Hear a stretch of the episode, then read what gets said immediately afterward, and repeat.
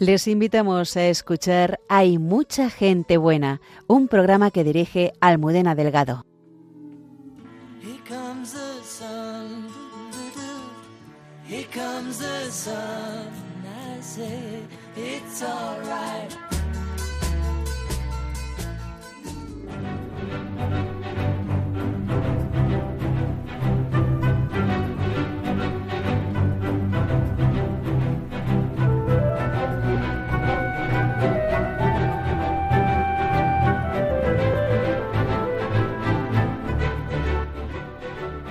Cuando Nicolás Calverson descubrió que el don que tenía para la música era a la vez una llamada a evangelizar, se dedicó con tesón a prepararse para ello.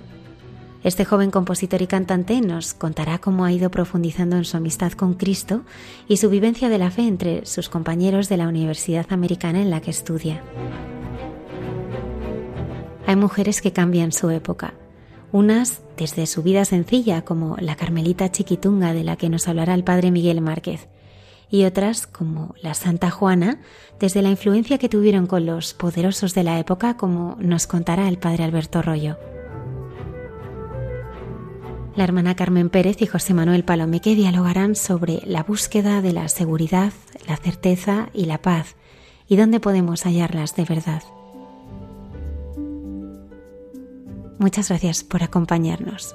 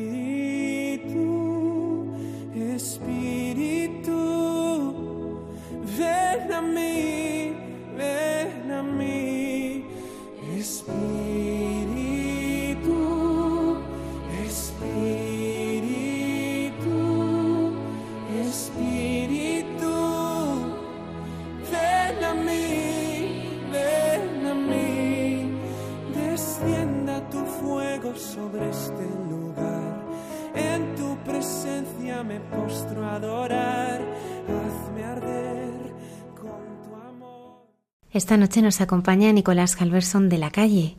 Él es compositor, cantante y está haciendo sus estudios universitarios de física y música en Estados Unidos.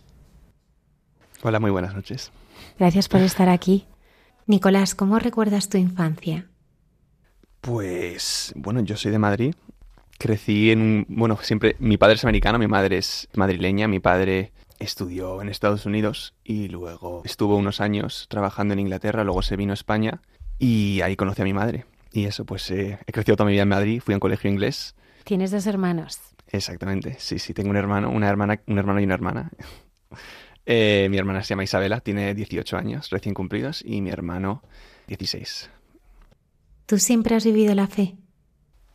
Sí, sí, o sea, yo, yo mi madre es católica y mi padre es ortodoxo, lo cual es muy, muy curioso. Y de hecho no siempre fue ortodoxo, porque mi padre, eh, pues en Estados Unidos, eh, hay el 35% de Estados Unidos es protestante. Entonces, pues mi madre se casó con mi padre cuando él era protestante. Y eso, pues, pues para empezar, una, de las cosas que, que, eran diferentes es que no me bauticé de niño, porque los protestantes se, se bautizan pues más, más tarde cuando de verdad la persona mm, el niño ya crece y, quiere de verdad eh, tomar esa decisión de, seguir a Dios. Pero pues yo crecí, mi padre protestante, mi madre católica, pero cuando tenía como siete años, mi padre tuvo una conversión, por así decirlo, y, y se volvió ortodoxo. Entonces yo he crecido toda mi vida pues, pues aprendiendo sobre la fe, pero con dos perspectivas un poco así distintas, que a ver, la, iglesia católica y la ortodoxa son, son iglesias hermanas. Iba alternando, eh, iba un domingo a la, a, la, a la, iglesia católica y otra a la ortodoxa. Y muy curioso, sí, y crecí, pues eso, bueno, fui a un colegio también cristiano, eh, el International School of Madrid. hasta los 15. Después me cambié a un colegio pequeño que se llama el Holy Mary. Y luego ya ahora estoy estudiando. ¿Qué sucedió a los 13 años? Ese fue el momento en el que la fe de verdad eh, se volvió algo, algo, algo real para mí. Yo crecí me conocía las historias de la Biblia, hacíamos estudios de Biblia, eh, de la Biblia en, mi casa, mi padre me enseñaba, eh, mi madre, y íbamos a misa, y yo decía que era cristiano y católico, pero era en gran parte porque mis padres lo eran, y yo quiero a mis padres y confío en ellos. No fue hasta, hasta la edad de 13 años que fui a un campamento, pues de verano, de una semana, eh, en Estados Unidos, cristiano, que de verdad tuve un encuentro personal con Jesús. Y ese fue el momento en el que se volvió algo real para mí. Y ese fue el momento en el que la fe se volvió de una idea intelectual, de, de concebir la fe de una manera de, de la mente, una fe de mente a una fe del corazón. Esa fue la diferencia para mí. Y me acuerdo, pues nada, estábamos en una charla y el pastor, había un, pastor que estaba dando una, una, charla sobre el amor de Dios y estaba poniendo un vídeo, estaba, estaba dándonos un ejemplo de un testimonio de, de una persona que había crecido, que había nacido sin brazos y sin piernas. Y el testimonio de esta persona y cómo esta persona pues tuvo, pues estaba, pues con ocho años, por ejemplo, se intentó quitar la vida en la bañera de su casa. Horrible. Pero cómo esa persona con tanto dolor que sufrió creciendo en el colegio todo, todo, todo tipo de cosas, la cambió totalmente. Y me acuerdo un momento viendo en el vídeo esa persona nadando, sin, sin brazos ni sin piernas, nadando, y luego viendo cómo se acabó casando y ahora es, es está mm, viajando por todo el mundo y es también es, es, un pastor de una iglesia gigantesca en Estados Unidos. Y, y no sé exactamente lo que dijo, pero en ese momento fue como, como que el amor de Dios como que me inundó de una manera que nunca, que nunca había sentido antes. Me desplomé, es como empecé a llorar y lloré y lloré y como que, no sé, ahí salió algo y ahí, ahí hubo un cambio. Desde ese punto, mi vida empezó ahí, se volvió real, no sé, no sé cómo explicarlo, y ahí empezó mi camino eh, real de la fe, en el que me di cuenta que esto, esto es real, esto importa, esto es importante, y si esto realmente es, si, esto, si Jesús realmente es quien dice que es, lo cambia todo. Entonces ahí ya se volvió como, pues voy a investigar, voy a ver qué esto, esto, porque no, formación tenía una formación muy superficial. Ahí ya empecé a de verdad hacerme preguntas, muchísimas preguntas. Tenía una, cantidad de preguntas ya, y a investigar y a buscar y a rezar. Empecé a rezar, empecé a leer la Biblia y empecé a, de verdad, pues eso, em, empaparme de teología, de su presencia y de verdad. Y cada vez se, se iba volviendo más real este concepto de Dios para mí y empecé a tener, pues eso, más experiencias, a conocer a más, más personas y Dios iba poniendo personas en mi vida y esto. ¿Cuándo nace tu pasión por la música? A los siete años, en mi colegio, que tuvimos nuestra primera clase de canto y, desde ese momento, no sé, siempre, siempre, siempre he tenido como un... tenía mucha pasión y empecé, pues eso, a, a empecé a, pues eso, a cantar en el cole, a tocar la flauta travesera, me acuerdo, empecé con la flauta eh, por alguna razón, porque dábamos mucho, mucha clase de flauta, y a bailar y a cantar.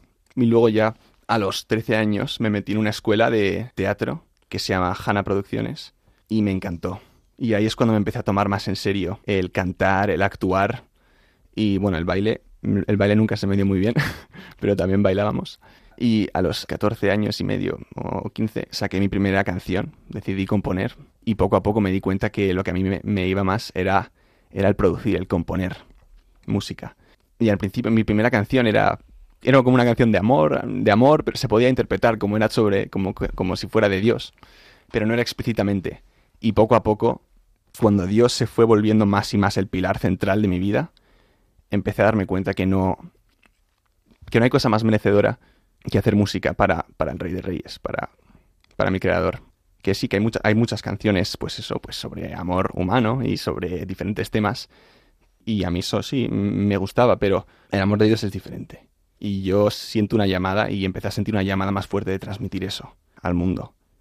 Y empecé, pues eso, empecé a producir con un programa de iPad, me acuerdo, eh, súper barato, y, cantando y me, veía vídeos de YouTube, tutoriales de, de producción, de no sé qué, de, de instrumentos horas y horas. O sea, yo siempre sido una persona como muy... Cuando me gusta algo, me, me pongo a saco con ello. O sea, como...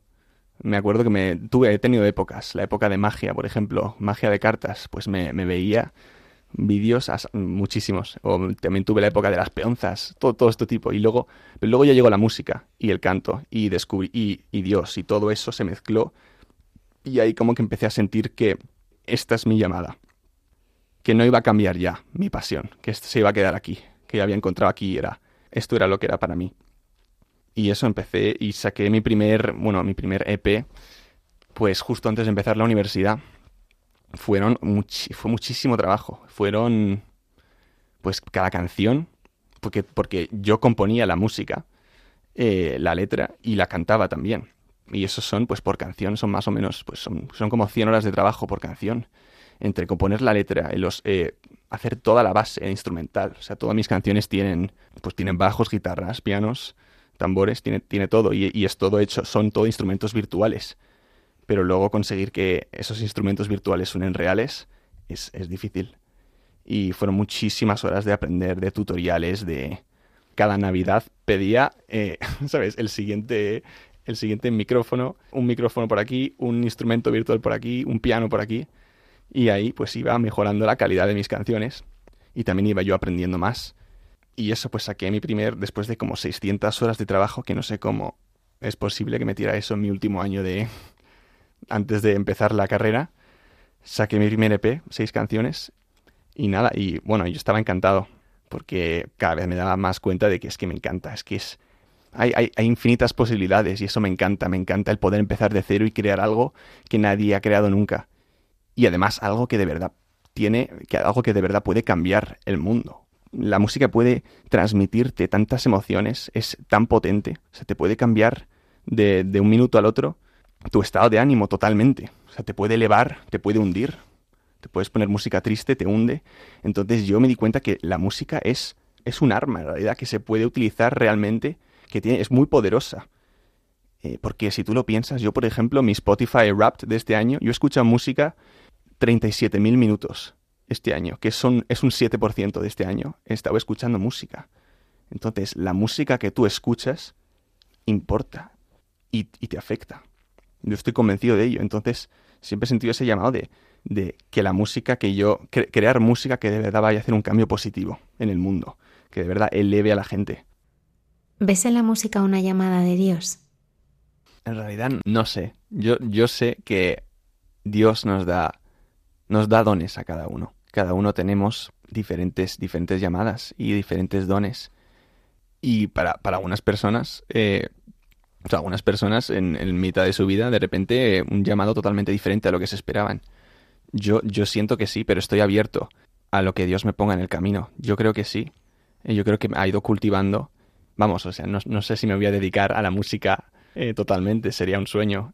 Lo que sí que sé es que voy a estar haciendo música, como mínimo, como hobby, seguro, porque me mueve, porque me gusta. Pero sí, yo creo que todo el mundo tiene, tiene un llamado y es Dios tiene un plan A para nosotros. Otra cosa es que nosotros lo cojamos o no. Que nosotros lleguemos. Tiene un plan A, un plan B, un plan C.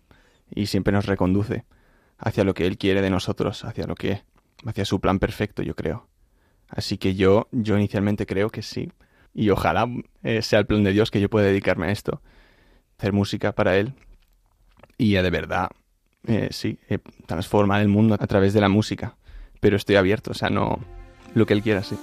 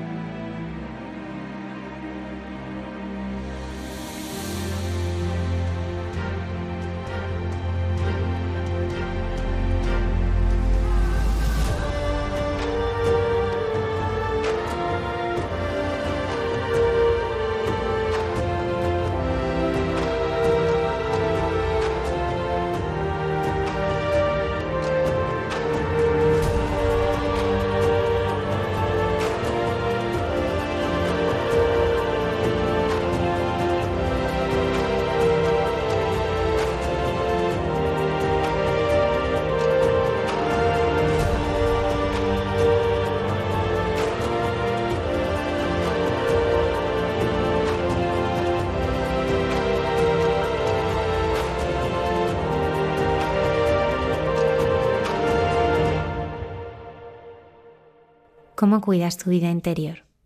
Pues mira, yo, pues desde ese encuentro que tuve a los 13 empecé a rezar y cada vez más y más el centro de mi vida iba siendo mi relación con Jesús. Porque yo creo, volviendo a lo de, a lo de la diferencia, que con esos 13 años mi fe se convirtió de algo intelectual, de un concepto, a algo, una relación personal, al corazón. Y es muy interesante, en la, en la Biblia, eh, la palabra conocer tiene, se utiliza cuando tú lees la palabra conocer a Dios, quiero que me conozcas. Tiene dos significados. Una es oída, que es como nosotros, como nosotros siempre hemos entendido la palabra conocer, pues intelectualmente, de, de, la, de, la, mente. Pero la palabra que se utiliza en la Biblia, cuando, cuando Jesús habla de que quiere que le conozcamos, es ginosco, que es un tipo de conocer que es de experiencia, es personal, es, es más de intimidad. Y cuando yo empecé a descubrir eso, que Jesús no es solo mi Dios, pero que me ha creado, y que quiere una relación personal conmigo, quiere llenarme de su amor, de su paz, de su alegría, eh, que quiere andar conmigo, que quiere ser mi, Dios, pero mi mejor amigo también. No sé, yo, yo veía cada vez pues el valor de eso.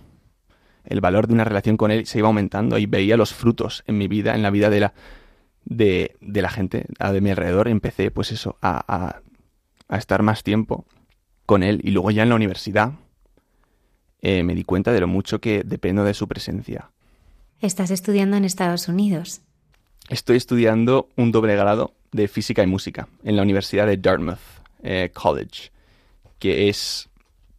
O sea, yo siempre me he querido ir fuera, porque en España es muy difícil hacer estudiar física y música, Son, es una combinación súper rara. Y también mi padre había estudiado en Estados Unidos y siempre me ha, me ha gustado mucho. Entonces yo tenía mi plan A, que era ir a Estados Unidos, apunté muy alto, ¿sabes?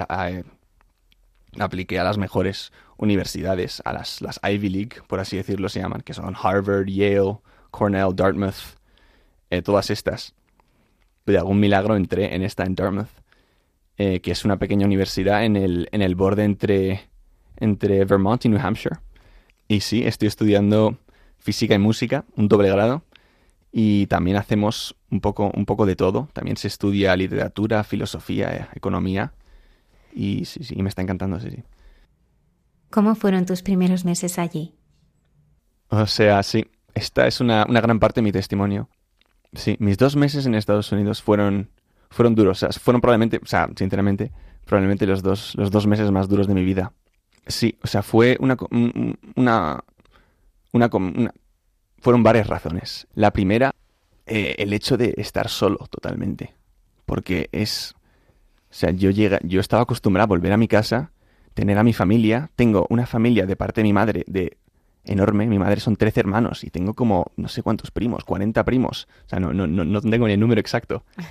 Y una cantidad de amigos también. Que yo me apoyo, yo me apoyo en eso. Somos, o sea, es que... Y de ir a eso eh, un día a...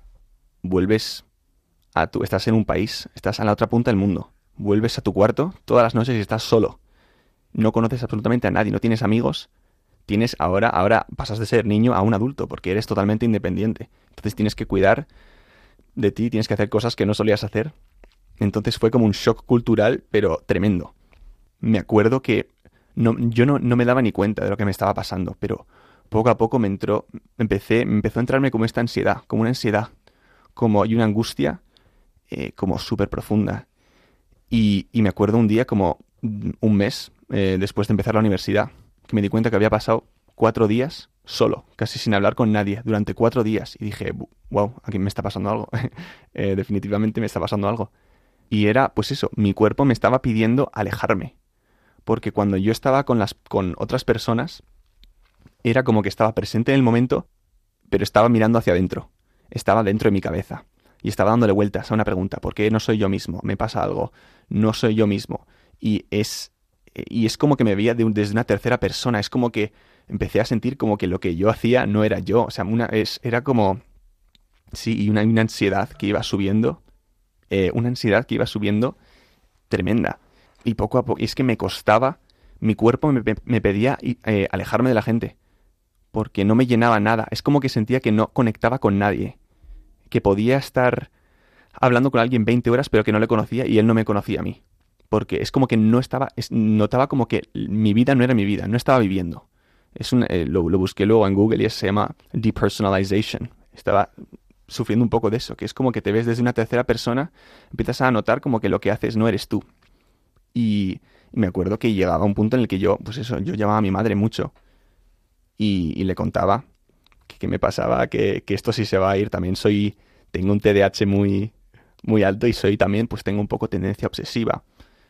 Pero que no, no había pasado esto nunca de, de este, a este grado. Y me acuerdo un día, pues eso, eh, llamando a mi madre, llorando, diciendo, mamá, es que no puedo, no me imagino volviendo otro trimestre a esta universidad. Eh, o sea, es que no, no, creo que vaya a poder. O sea, había días que es que no me, no me salía, no me imaginaba levantarme de la cama. Era como, no me quiero levantar de la cama. Llegaba tarde a clase, estaba como cansado a todas horas, porque era como un estrés mental, ¿sabes? De todo el rato pensando, o sea, mi mente se, se, se asfixiaba mentalmente y llegaba cansadísimo, estaba cansado a todas horas. Y luego está eso de que también ves que te hundes, pero tienes que fingir como que no, ¿sabes? Entonces era una... Yo nunca he sido muy de ponerme máscaras. Eh, o sea, siempre he sido, yo creo, muy auténtico de lo que, lo que tú ves por fuera es lo que está pasando por dentro. Y por primera vez experimenté lo que es ponerse una máscara. Y estar en clase y ver a todo el mundo y fingir que todo va guay pero yo, y además yo se lo decía a mis, a mis amigos cercanos, yo se lo decía, me está pasando, aunque no lo notéis, estoy por dentro atormentado. Pero una cosa que hice es apoyarme en el Señor. Eh, o sea, yo tenía muy claro desde que llegué a la universidad que mi fe iba a ser lo primero, y que quería profundizar, que quería crecer, quería seguir haciendo música. Em, y a pesar de, de los momentos duros, eh, me apoyé y confié y, el Señor mm, me cuidó. Y, había un propósito, todo esto. Todo esto era, parte de su plan. Ahora viéndolo, después de haberlo superado, todo esto era parte de su plan. Y, me dio también en, los momentos en los que no veía la luz, o sea, era como un túnel oscuro, de ni de broma, me vuelvo a España, he trabajado toda mi vida, me lo he currado, estoy en una universidad buenísima, pero no quiero, no quiero estar aquí. Eh, hubo momentos en el que me dijo, sigue, sigue para adelante que se te va a abrir el túnel, hay, luz al final. Eh, por ejemplo, me acuerdo una vez eh, que teníamos una... Hay un grupo católico, un centro católico buenísimo. Teníamos una fiesta, una mega fiesta, una celebración, no me acuerdo por qué era, y habían como 100 personas. Y era como una cena, pues con comida buenísima, mucho ambiente bueno. Y me acuerdo estando ahí, con todo el mundo sonriendo, comiendo, y yo por dentro, por dentro pensando, no me siento yo, estoy fatal, estoy fatal, y dándole vueltas. Y como media hora después de empezar a comer dije, es que se acabó, y me fui, me subí a la capilla, me senté en una esquina, estaba a punto de empezar a, llorar y a, abrirme, abrir, abrirme al Señor, a Dios, decirle, Señor, ayúdame, por favor, o sea, ¿qué, qué me está pasando? Y me acuerdo que entró una, una chica y se, arrodilló enfrente del altar. No me veía porque estaba como en la esquina. Y empezó a hablar en alto, porque pensaba que no había nadie, y dijo, y esta, esta chica ya se había graduado, se había vuelto eh, de la universidad, ya estaba trabajando en Boston, se vino, se arrodilló y dijo, querido Dios, muchísimas gracias eh, por lo bueno que has sido, porque me acuerdo mi primer año y ahí como que la paré porque dije, hey, hey, estoy aquí, no vayas a, ¿sabes? Entonces ella como que se dio la vuelta, vio que estaba yo en la capilla, como que se murió de la vergüenza y empezamos a hablar. Y me contó que se estaba arrodillando ahí, en el altar, y que le iba a contar al Señor. Le iba a dar las gracias a Dios em, por lo bueno que había sido con ella, porque, porque su primer año entero habían sido, había sido el peor año de su vida. Y iba a darle las gracias porque acabó el cuarto año feliz con amigos, estaba ahora estudiando un trabajazo, su trabajo, el sueño que había tenido, eh, rodeado de amigos que la querían, y iba a darle las gracias, iba a darle las gracias por haberle hecho pasar ese año, em, porque vio todo el fruto que salió de ese sufrimiento, eh, que eso, que ese año duro que pasó, fue como entrar en el fuego, pero salir moldeado, salir nuevo, cambiado. Eh, y eso a mí me animó mucho. Y luego ya salí de esto, de esta fase, poco a poco, pero salí. Eh, mi trimestre de invierno fue eh, súper guay y luego ya en la primavera, mi primavera fueron los dos mejores meses de mi vida, o sea, fue una maravilla.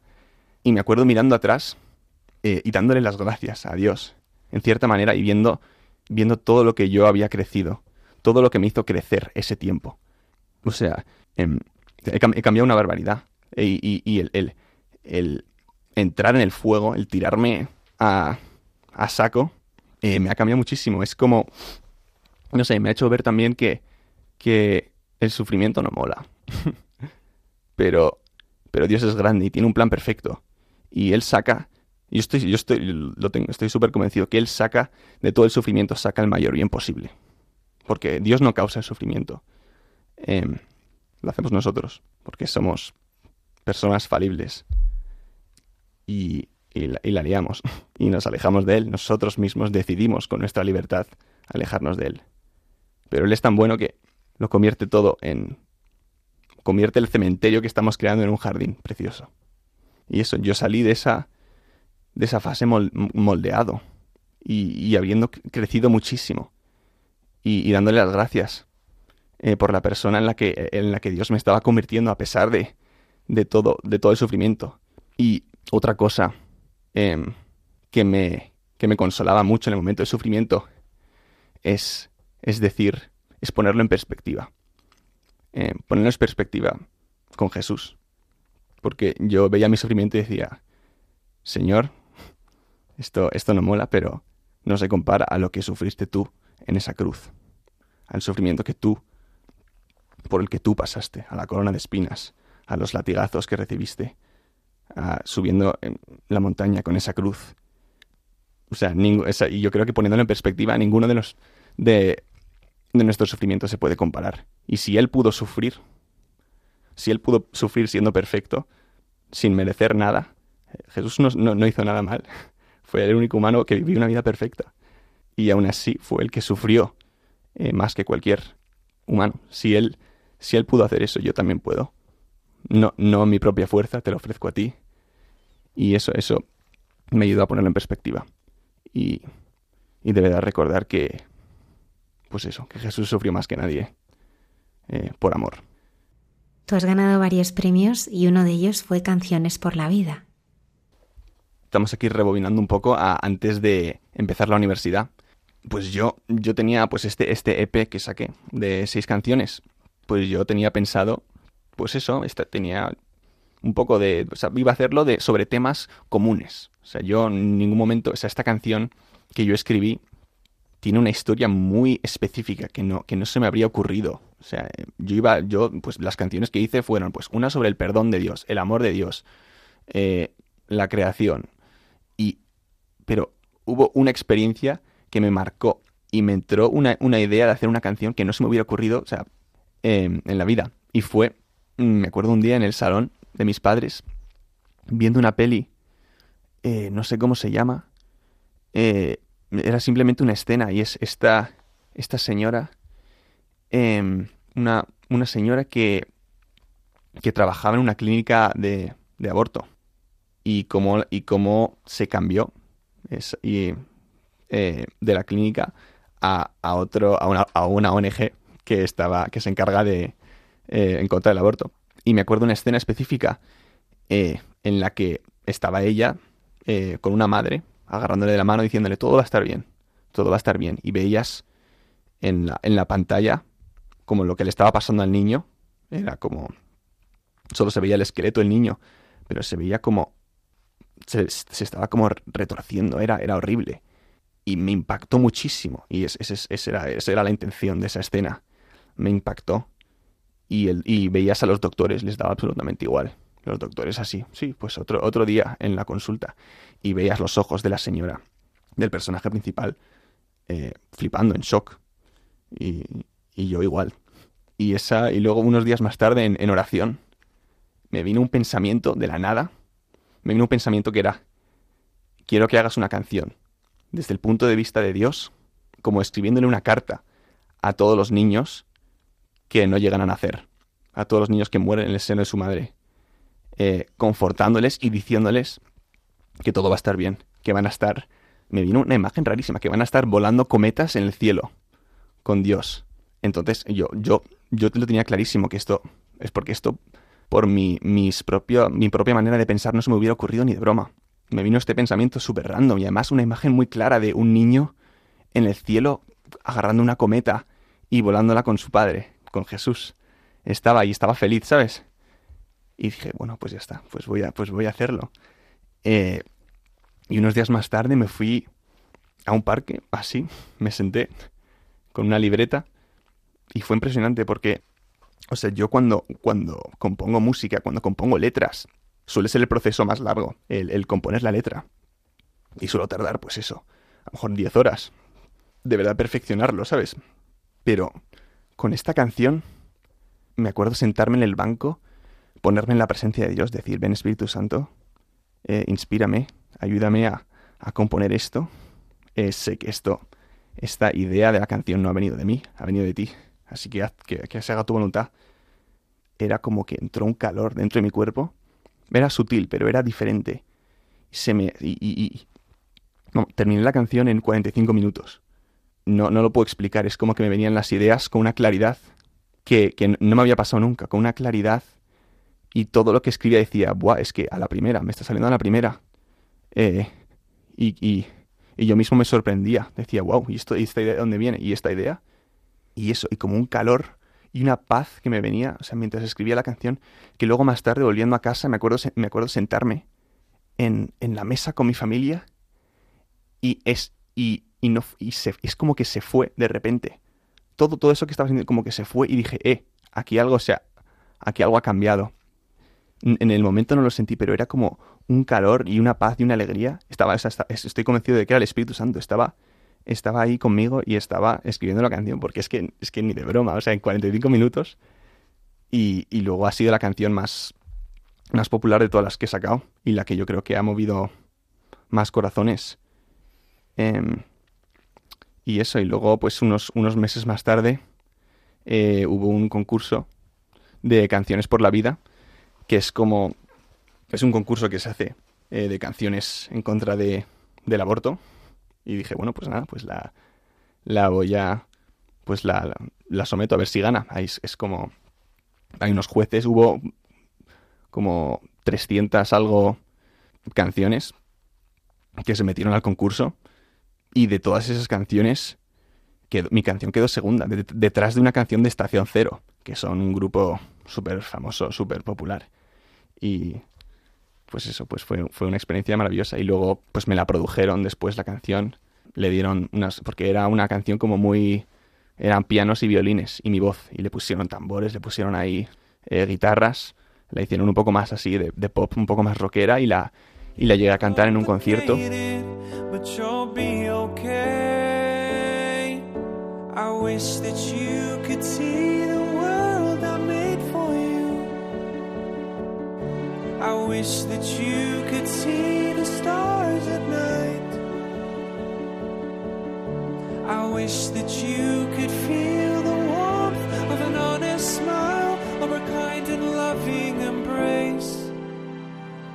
But just know it's not up to you, it's not up to you. I know you're afraid, but I want you to know that if you don't make it, we'll be flying kites in heaven. It's not up to you, it's not up to you. I know you're afraid, but I want you to know that if you don't make it, we'll be flying kites in heaven flying kites in heaven. Don't worry, child,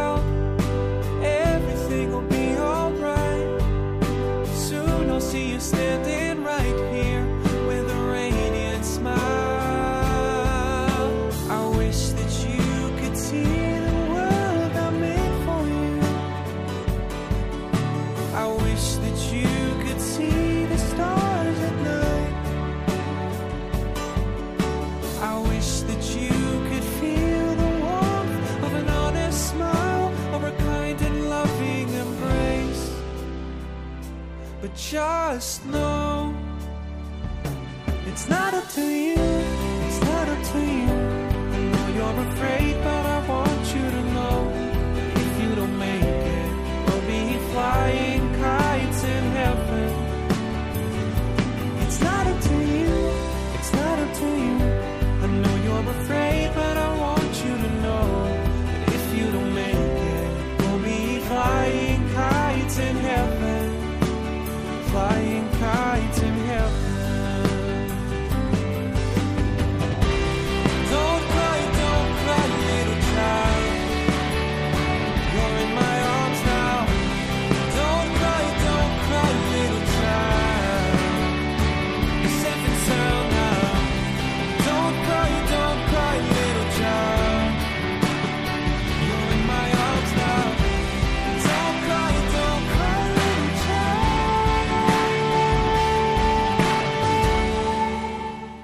¿Qué buscas con tu música? Yo creo que el objetivo, el objetivo de mi música es, acercarte a Dios de una manera u otra.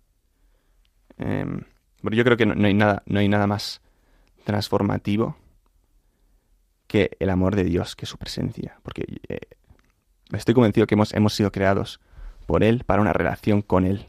O sea, en, en el jardín de, con Adán y Eva estaban en perfecta armonía con el Señor pero eh, eh, el pecado nos separó. Y ahora es que sin, estamos, estamos como espiritualmente muertos y sin Él no podemos hacer nada. O sea, la Biblia habla muchas veces sobre esto, que sin Él no podemos hacer nada. Tenemos que estar conectados con Él. Tenemos que estar conectados a esa fuente de, de amor, a su, a su perdón, a su misericordia. Tenemos que estar conectados a Él. Así que eh, la intención de mi música es, es elevarte, que te acerque a Dios de una manera u otra y que te sane, porque al final el amor de Dios, su presencia, eh, su perdón es lo que nos sana, es lo que nos cambia, es lo que nos transforma. Entonces, pues es eso, transformar, sanar las heridas que tenemos y, acercarnos a lo que yo creo que es, la, es la verdad y lo que nos da vida. Tú has participado en retiros de la renovación carismática en Estados Unidos. ¿Cómo ha sido tu experiencia? Pues sí, eh, he estado hace, hace, bueno, vengo de hace una semana y media de, de un retiro eh, católico carismático que se llama eh, Damascus, eh, en Ohio, de tres días. pues así, un retiro católico, todos jóvenes, de edades 18 a 30. Y ha sido una experiencia transformadora totalmente. Pues nada, fue, fue eh, llegué un viernes y nada, era simplemente, pues eso, eh, mil jóvenes, pero todos eh, con una pasión por, por evangelizar, por, por transmitir el mensaje de Cristo, por, con una pasión, con, un, con una alegría impresionante, algo que no he visto nunca, no he visto cosa semejante. Em, y nada, unas charlas impresionantes, eh, música buenísima. estos, estos también son un grupo de música, música preciosa. Pero me acuerdo, lo más impactante, eh, tuvimos un, periodo de, alabanza, de música, cantando música, como de como estilo Hakuna. Pues así, todos juntos, eh, alabando a Dios durante como 45 minutos y después entró la Eucaristía. Y fue una procesión de, atrás, como por atrás de la habitación, empezó, entró la Eucaristía y los, los mil jóvenes se dieron la vuelta y es como que veías la alegría en sus ojos, se arrodillaron y empezó y es como que había entrado algo cambió en la habitación, como la, el, cambió, algo cambió eh, en, la, en, la, habitación, se sentía, se sentía algo diferente, era como ha entrado el rey aquí. Eh, y, fue un momento glorioso. O sea, yo he vivido pues muchos momentos así de fe, pero como este muy pocos. Y era nada, pues ver la, la, cara de alegría eh, de, de los seminaristas que estaban acompañando también a la Eucaristía. Eh, la, cara de felicidad pura. Y mientras pasaba, todos los jóvenes, casi como, eh, como, como que veías a Jesús a través de sus ojos. O sea, veías que de verdad estaban viendo a Jesús. Que de verdad se lo creían con todo su corazón, que es que están convencidos, cada uno de ellos está convencido de que ahí está presente Jesús. Y yo he tenido últimamente, o sea, siempre he tenido un poco, no siempre, pero últimamente, yendo a Estados Unidos, eh, conociendo el lado protestante de la fe, he tenido un poco más de dudas. Yo siempre lo he tenido claro que, que es Jesús, que Jesús es el camino. Em, pero estaba teniendo dudas porque es una, es una creencia, realmente es, es una creencia difícil, que el pan se convierte en el cuerpo de, Jesús, que literalmente eh, le puedes tocar. O sea, es una maravilla, pero es, es, es... Y si realmente la Eucaristía es el cuerpo de Jesús, lo cambia todo. Es una... es, es, es lo cambia todo. Entonces yo siempre... Pues eso, pues eso, pues yo estaba con un poco ahí de dudas, pero ese momento me quitó todas las dudas. Era como Luego pusieron a la Eucaristía en el centro. Estaban todos los jóvenes cantando eh, de rodillas. Y, y es como que me quedé mirando a la Eucaristía como 20 minutos. Y es como que me estaba hablando. Y llegaba un punto en el que no, es como que no, no sabía si estaban mirando a un trozo de pan o a Jesús. Y empecé también otra vez a llorar. Pero, pero nada, salían lágrimas y salían y salían. Y, y no, no, me ponía de rodillas al principio porque estaba en plan, no, no sé, pero llegó un punto en el que me puse rodillas y dije, es que, es que, es que ahí está Jesús, es impresionante. Y, y eso fue uno de los momentos más gloriosos. O sea, un momento que dices que aquí esto es bello, esto es bello, esto es, aquí hay, esto es objetivamente, esto es bello, esto es precioso. Eh, es, esto es imposible que no sea, que no sea de Dios. O sea, aquí hay un, una, fue, no sé, no sé cómo explicarlo con palabras, es muy difícil, pero fue, fue impresionante. ¿Por qué rezar? ¿por qué, ¿por qué pasas tiempo con tus amigos, por ejemplo?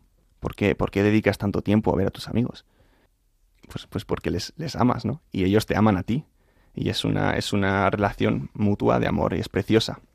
Entonces, eh, la manera en la que yo lo veo es, si, si el amor humano, que no se compara al amor de Dios, es tan, es tan, es tan humano y, y aún así estamos, pasamos rato, muchísimo rato con aquellos a los que queremos, ¿cómo no íbamos a pasar tiempo con el Rey de Reyes que te ha creado, que te ama con un amor incondicional, que es un amor, es un amor totalmente, un amor de entrega, es un amor desinteresado, el amor de Dios.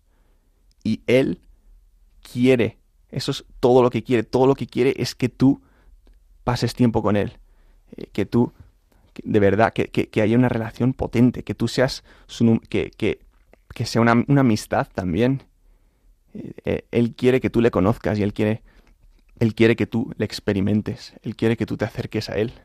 Y al final es, es eso, es una relación con el amor perfecto, con el amor incondicional de Dios. O sea, no se compara a las relaciones humanas. Las relaciones humanas están muy guay, pero es un amor, es un amor falible. Eh, yo estaba rezando em, un día y me vino como pues a veces el Señor me cuenta en mis tipos de oración como historias, a través de como imágenes. Me vino como una... Es como una metáfora así rara, la voy a contar porque... Em, es como... Vi como que nuestro... Imagínate que nuestro, nuestro, nuestro amor, nuestra capacidad de amar, imagínate que todos somos presas de agua. Entonces nuestro amor es, es el agua dentro de la presa. Y nos conectamos con, con tubos a, a, a, las otras personas y, y, y trasladamos nuestra agua a su presa. Entonces nos vamos intercambiando el amor mutuamente. Pero el problema es que nuestra agua está sucia. Está sucia, tiene barro. Y no es un agua clara. Entonces el amor que nos intercambiamos los unos a los otros es un agua sucia. Y a veces incluso daña. A veces incluso tiene barro. Barro y veneno. Y entonces es un intercambio de agua sucia y que no, no, no llega a ninguna parte realmente. Y luego me vino otra imagen de el amor de Dios y me imaginé como una presa gigantesca, infinita, con un amor, un agua cristalina, pura. Y eso, y como... y, cuando nos conectamos a esa presa, a esa agua, que la, Biblia lo describe como el, el, el agua viviente del Señor, eh, nos llenamos con un agua pura, nuestra, nuestra presa se purifica, nuestro amor, nuestra, nos, nos, eh, nos inundamos de ese agua pura y, podemos ahí, desde ese punto, empezar a amar a los demás con el amor de Cristo. Y ahí es realmente cuando, nuestro, cuando nosotros nos llenamos. Yo creo que todos tenemos un vacío que solo el amor de Dios puede llenar. Eh, y que tú puedes recibir amor humano, todo el que quieras, pero es, es pues otra vez, pues eso, eh, un amor falible. Necesitas ese agua viviente, ese agua que solo te puede dar el Señor. Y yo lo he vivido yo lo he vivido y lo experimento. Cada vez que me pongo a rezar, algunos días más, algunos menos.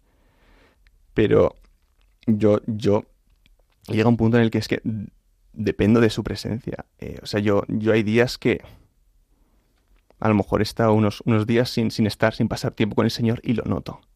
O sea, lo noto, noto, mis noto como una ansiedad, como una falta de paz.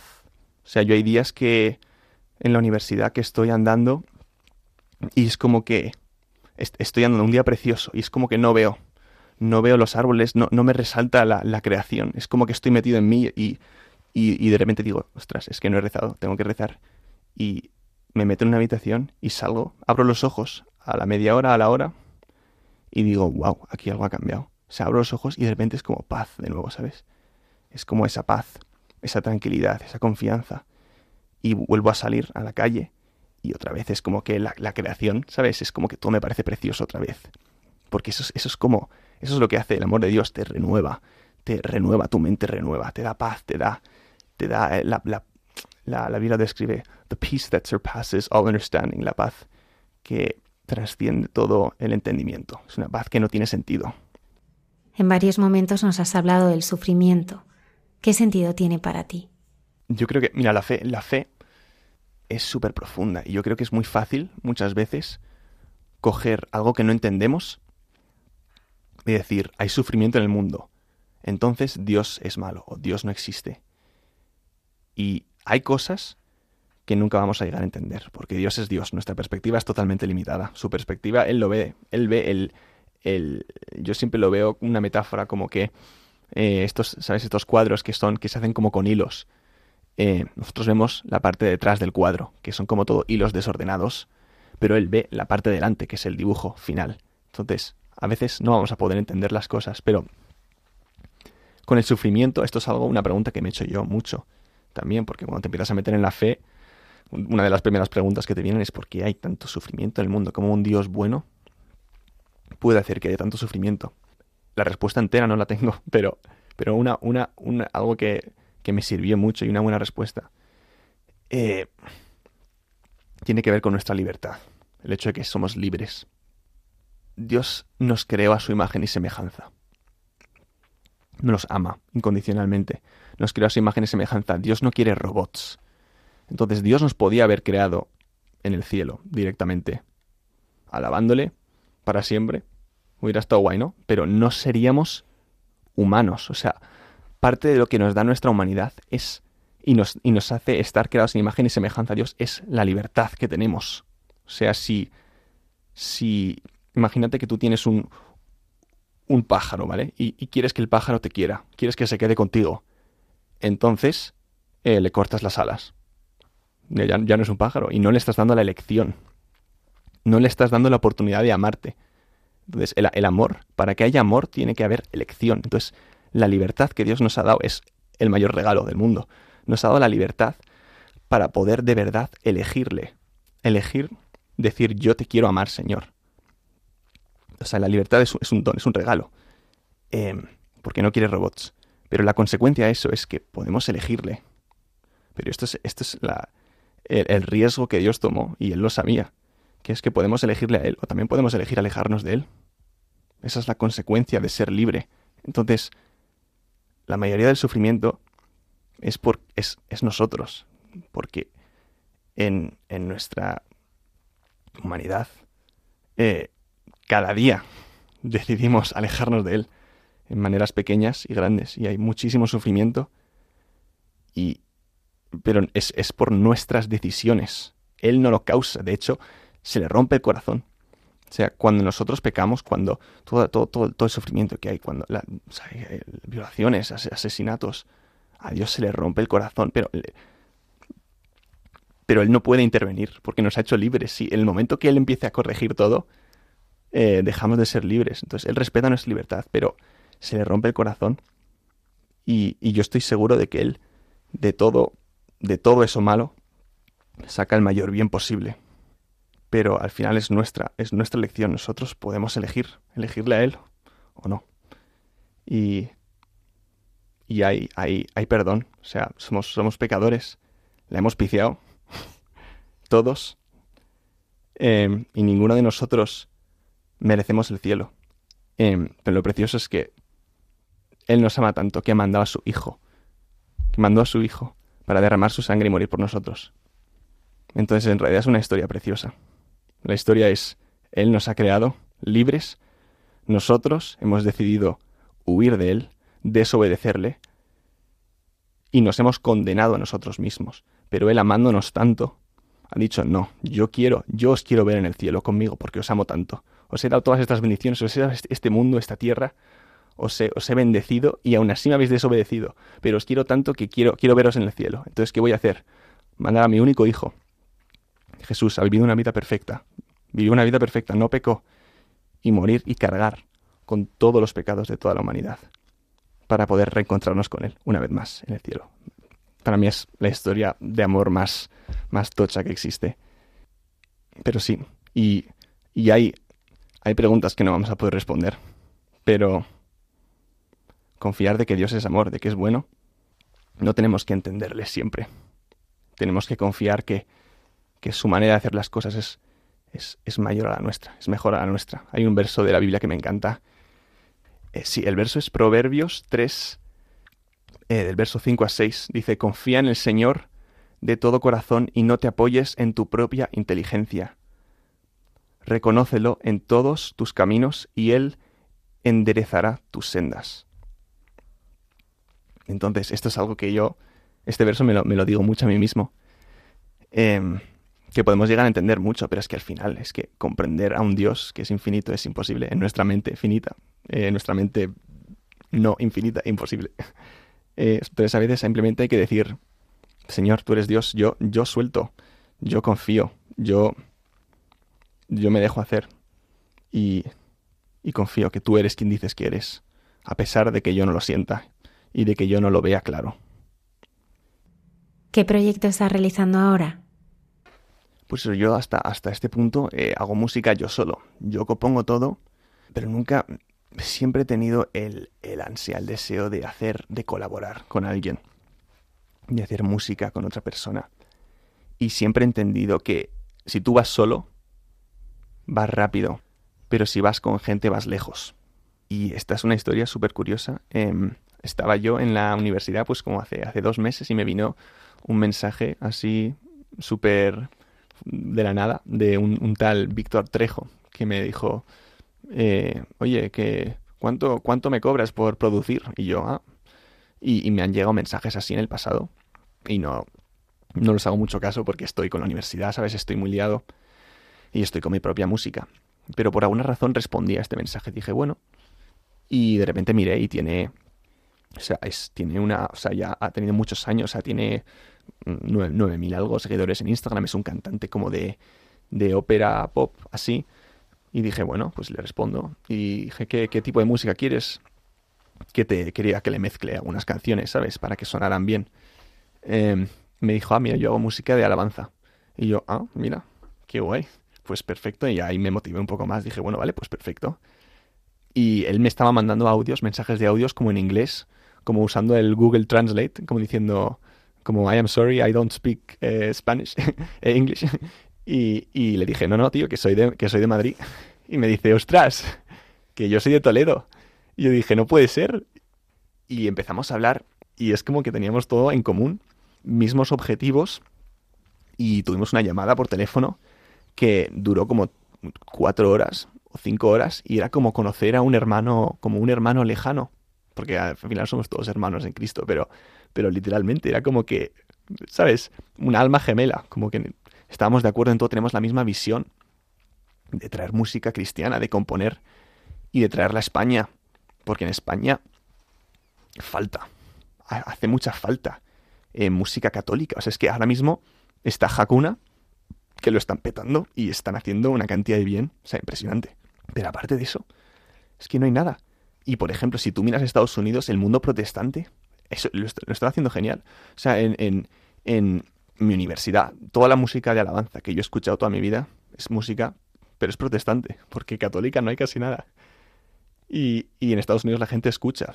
Pero ahora mismo, por cada 99 canciones, pues así, más protestantes, hay una católica. Es, es... Entonces yo siempre he sentido ese llamado. Eh, y él también. Entonces, eh, pues empezamos a hablar eh, y, y, cada vez hablábamos más, hacíamos llamadas por teléfono, rezábamos juntos, a veces, y nos poníamos en, en, presencia del Espíritu Santo a escucharle, a ver qué quiere, porque es mucha casualidad que nos hayamos conocido, que tengamos, ¿sabes? Porque es, es como súper poco probable. Y su testimonio es impresionante. Él, pues eso, estaba haciendo, o sea, estaba haciendo giras por, por Europa, cantando en, para, más de 7.000 personas de gira y estaba a punto de conseguir eh, de, empezar a trabajar con un productor que muy bueno. O sea, básicamente iba, iba a petarlo. Iba ya a conseguirlo de verdad. Bueno, él me cuenta que, que un día le dijo el Señor, dice que sintió que Dios le decía, quiero que me des todo, quiero que empieces a hacerlo todo para mí. Y él miró, dijo, estoy a punto de petarlo, hacer lo que yo siempre he querido, estoy casado, está casado, tiene tres hijos, eh, al mismo tiene 38 años, y dijo no. Y poco a poco el Señor le fue quitando todo, así me cuenta, hasta que, pues eso, eh, se lo quitó todo y, y empezó, se metió en una comunidad de Toledo, eh, católica, y empezó a, de verdad, sentir, empezar a sentir el llamado a hacer, hacer música y le cambió la vida. Eh, y, profundizó en la fe y de verdad ahora, ahora, tiene esa, pues esa, cuando hablo con él tiene esa pasión, esa pasión, tiene esa fuerza, esa pasión para, para Jesús, que a mí me encanta conocer a gente así y con la que me identifico. Entonces dije, pues vamos a saco. Entonces estamos aquí viendo a ver qué hacemos. hemos compuesto una canción juntos, hemos grabado alguna, pero esto está muy, muy empezado, muy en pañales. Estamos aquí abiertos a lo que, a lo que quiera el Espíritu Santo, porque al final eh, no queremos guiarnos por nuestros propios instintos, queremos que Él nos guíe. Nicolás, tú participaste en la fiesta de la resurrección en la que participaron muchos artistas y que congregó a una multitud de personas convocadas por la Asociación Católica de Propagandistas. ¿Qué significó para ti? Sí, eso es otra cosa que fue, bueno, fue una bendición poder hacerlo. Fue el concierto de la fiesta de la resurrección que hubo creo que por primera vez. Sí, una de las primeras. Se, ha hecho por primera vez en la Plaza de Cibeles, en Madrid, que vinieron 60.000 personas, creo. Y porque no dejaron entrar a más. A más. Sí, porque estaban ahí. Eh, y eso, pues no, no sé, bueno, sí. Em, o sea, yo no, me vino de repente, fue, fue por Grillex, porque, porque pude cantar. Y bueno, yo no, yo no me lo creía. Yo estaba en Estados Unidos, de hecho, o sea, que en la otra punta del mundo, y, decidí venirme, cogerme un avión para cantar eh, una canción mía eh, que se llama Trust Me. Y una de, una de, las canciones que compuse en mi primer trimestre, de hecho, eh, cuando estaba ahí pasando por ese, ese, ese, ese momento duro. Es una canción que hablas, que es como, es como una conversación entre, entre, entre, entre yo y Dios, diciendo, ¿por qué me pasa esto? Estoy, estoy de rodillas, estoy, te estoy suplicando, ayúdame. Y luego el estribillo es Dios diciendo, confía en mí un poco más. Eh, sé que estás cansado, pero estoy aquí a tu lado. Y lo único que tienes que hacer es confiar en mí.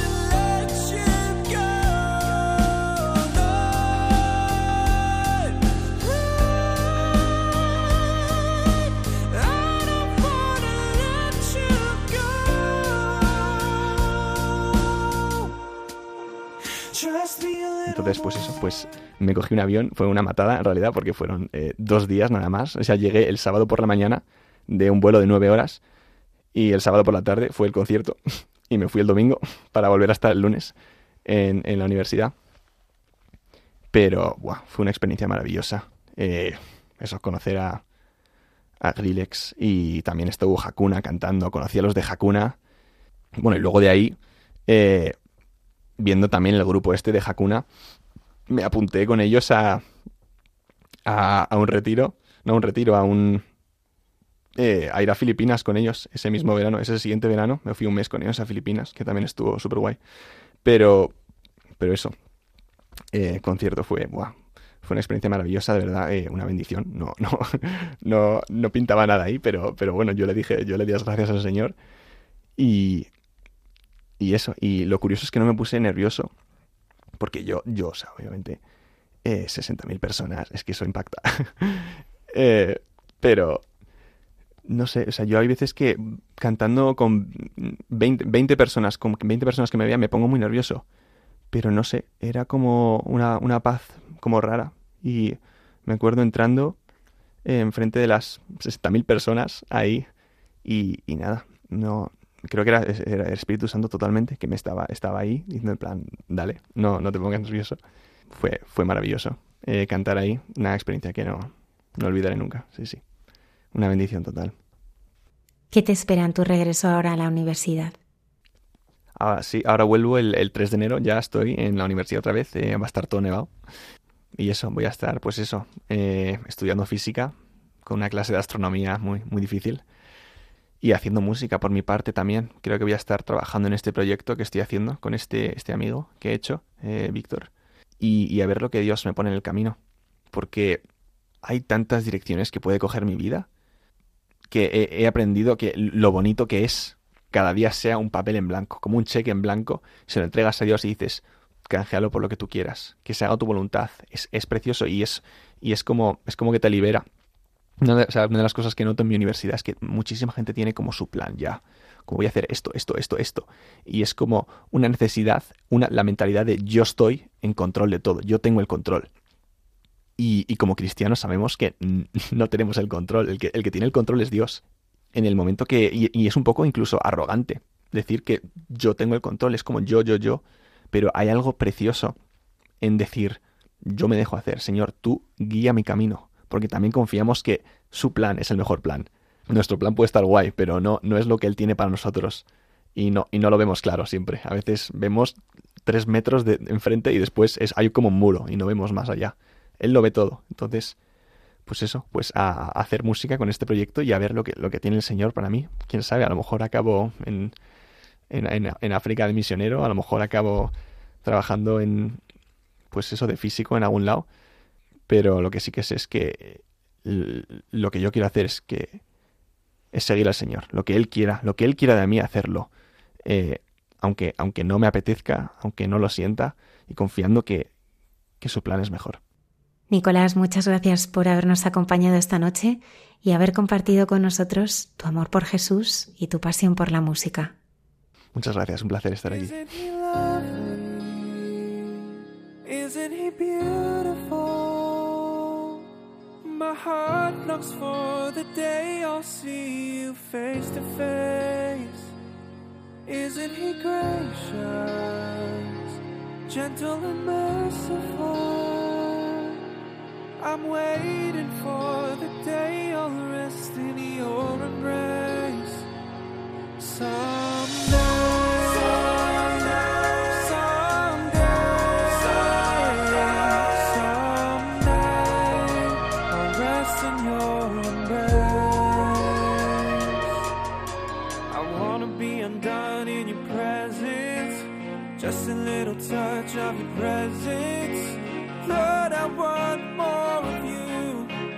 just a little more of you. I wanna be undone in your presence. Yes, I wanna be just a little touch of your presence. Oh, just a little touch. I want more of you. Just a little more of you. Isn't he lovely? Isn't he beautiful?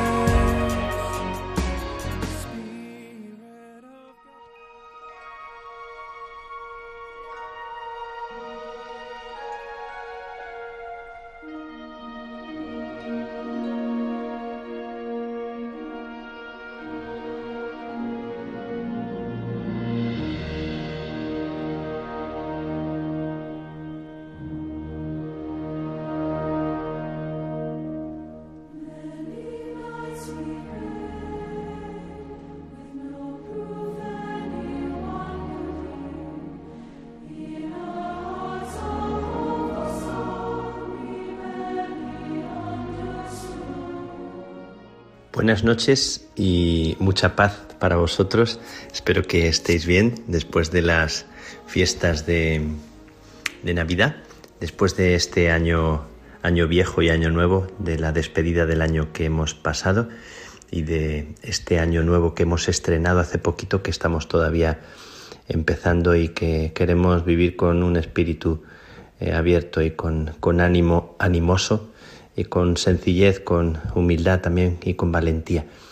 Y bueno, pues hoy quiero hablaros, quiero compartiros como otras veces, quiero hablaros de mujeres valientes, de mujeres que son intrépidas, que, que atraviesan dificultades y que nos regalan, nos regalan vida a estrenar y que también se comunican con esa parte de nosotros que a veces se siente caída, deprimida o, o cobarde o, o a veces triste y que también eh, son ellas las que nos recuerdan que pasaron por, por tantos momentos así como las personas que han marcado nuestra vida.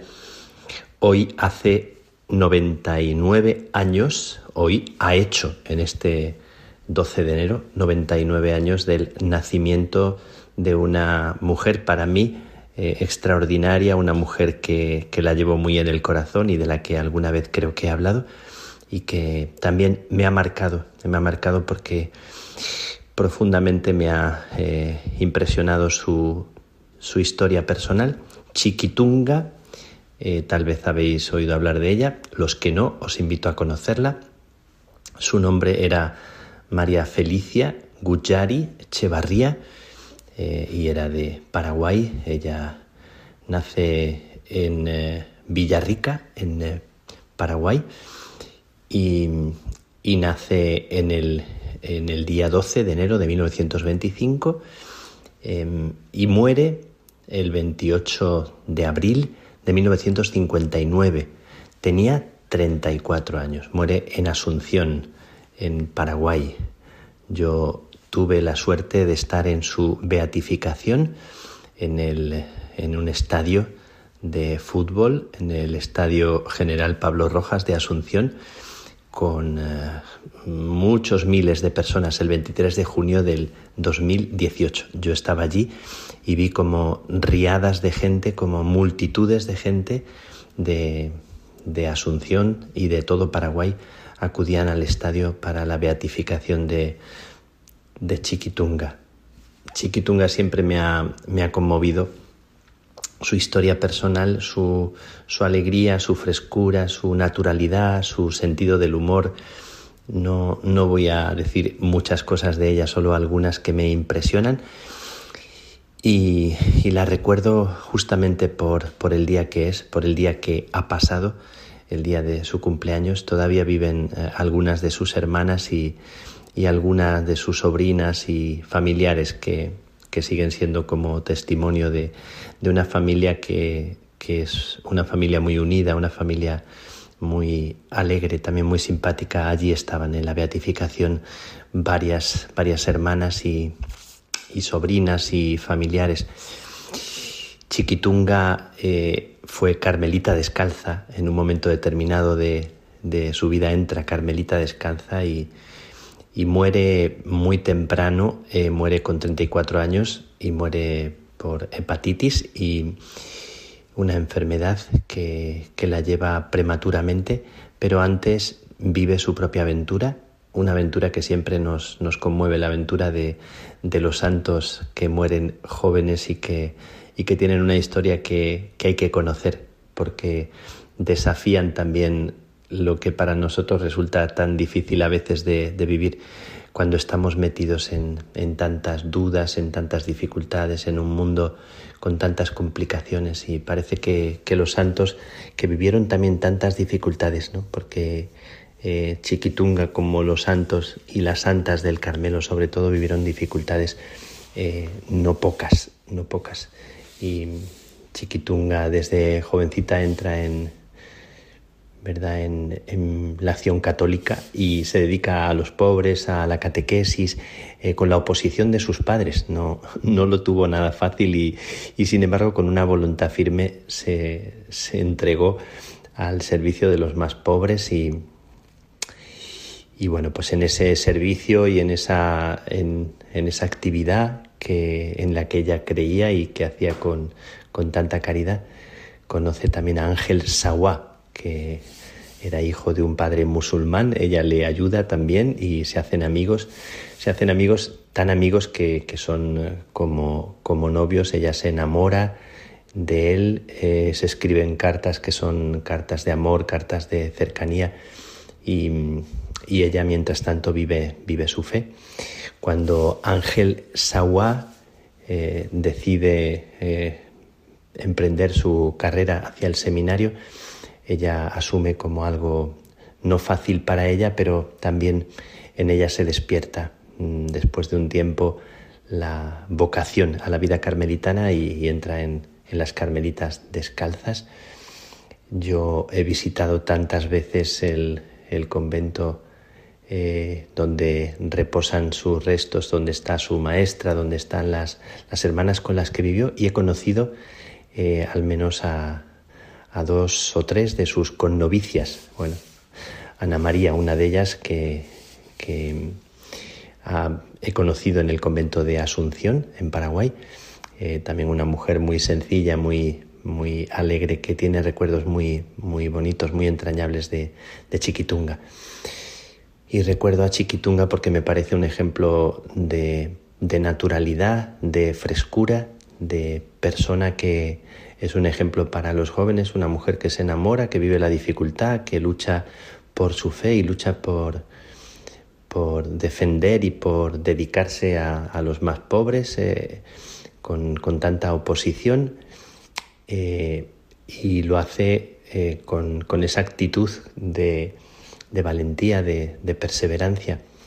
Mantendrá en el Carmelo también un sentido del humor muy, muy simpático y bueno, cuentan anécdotas, anécdotas que tal vez no son para, relatar aquí, pero bueno, que alguna vez eh, hablando con una novicia subidas al armario se les ocurre, ¿no? Ocurrencias de, jovencitas y, en otra ocasión que le ataron con unas cuerdas eh, debajo del brazo para simular, ¿no? Con una, una cuerda elevándola, eh, coincidiendo con la la maestra que entraba en, el, en la habitación y la elevaron en el aire como si estuviera en éxtasis, ¿no? Era, tenían, tenían travesuras y, y cosas así, siendo ya, siendo religiosas en, Asunción, cuentan otras anécdotas que, bueno, lo digo porque me, me parece muy teresiano, muy, muy bonito esta actitud de los santos, de este sentido del humor que, que tiene mucho de Teresa de Jesús, junto con una profundidad preciosa de vida, un amor a Jesucristo em, realmente envidiable y, también un amor a la Eucaristía precioso. Me, gusta mucho esta, esta manera de, vivir la Eucaristía y de vivir el amor a Jesús de, de Chiquitunga. Mm, recuerdo siempre, y me lo ha recordado tanta gente, que el día que yo fui elegido general de los carmelitas, estaba pensando en, en qué frase decir, si me tocaba decir algo delante del micrófono y me venían dos frases, una de Santa Teresa, que de una palabra que le dijo Jesús a Santa Teresa, haz lo que es en ti y déjame tú a mí. Me venía muy fuerte esta palabra que era como como dejarle al Señor el protagonismo, como pedirle que, fuera Él o dejarle a Él que Él fuera el que, el que lleve la carga y el que, el que lleve adelante esta barca y que use mis manos, mi corazón y mi pobreza. Pero la frase que me salió fue una frase de Chiquitunga, por cierto, dicha, pronunciada el día que, que tomó el hábito y y ese día ella estaba en un momento no fácil, porque no, no le era fácil tomar el hábito. Mm, tiene, sin embargo, una cara de alegría preciosa en las fotos de, de ese día. Está radiante y aparece como tan, tan guapa. Y sin embargo, ese día está como en noche, está en una. interiormente está viviendo algo muy no fácil. Y sin embargo, pronuncia eh, esta frase que quiero regalaros y que quiero que que la tengáis también eh, en vosotros por si os ayuda, porque a mí me ayuda mucho esta, esta palabra y esta frase de Chiquitunga que dice mucho de lo que yo vivo cada día, en cada momento, en cada aventura, eh, tantas veces sintiéndome tan, tan pobre. Chiquitunga dijo ese día, yo me entrego a ti, no sé a qué, pero me entrego. Con miedo, sin embargo, y cobardía, pero me entrego. Confiada solo a tu misericordia, me arrojo a esto que sobrepasa toda fuerza humana y más aún la mía. Ten piedad de mí, ayúdame a querer lo que tú quieras, Jesús. Esto dijo Chiquitunga el día de la toma de hábito. Me, encantan estas dos palabras, eh, con miedo y cobardía.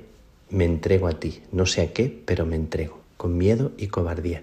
Que a veces nos decimos no tengas miedo, eh, no seas cobarde, pero en realidad lo que reconocemos es que tenemos miedo y que tantas veces nos sentimos cobardes ante tantas situaciones, al menos yo.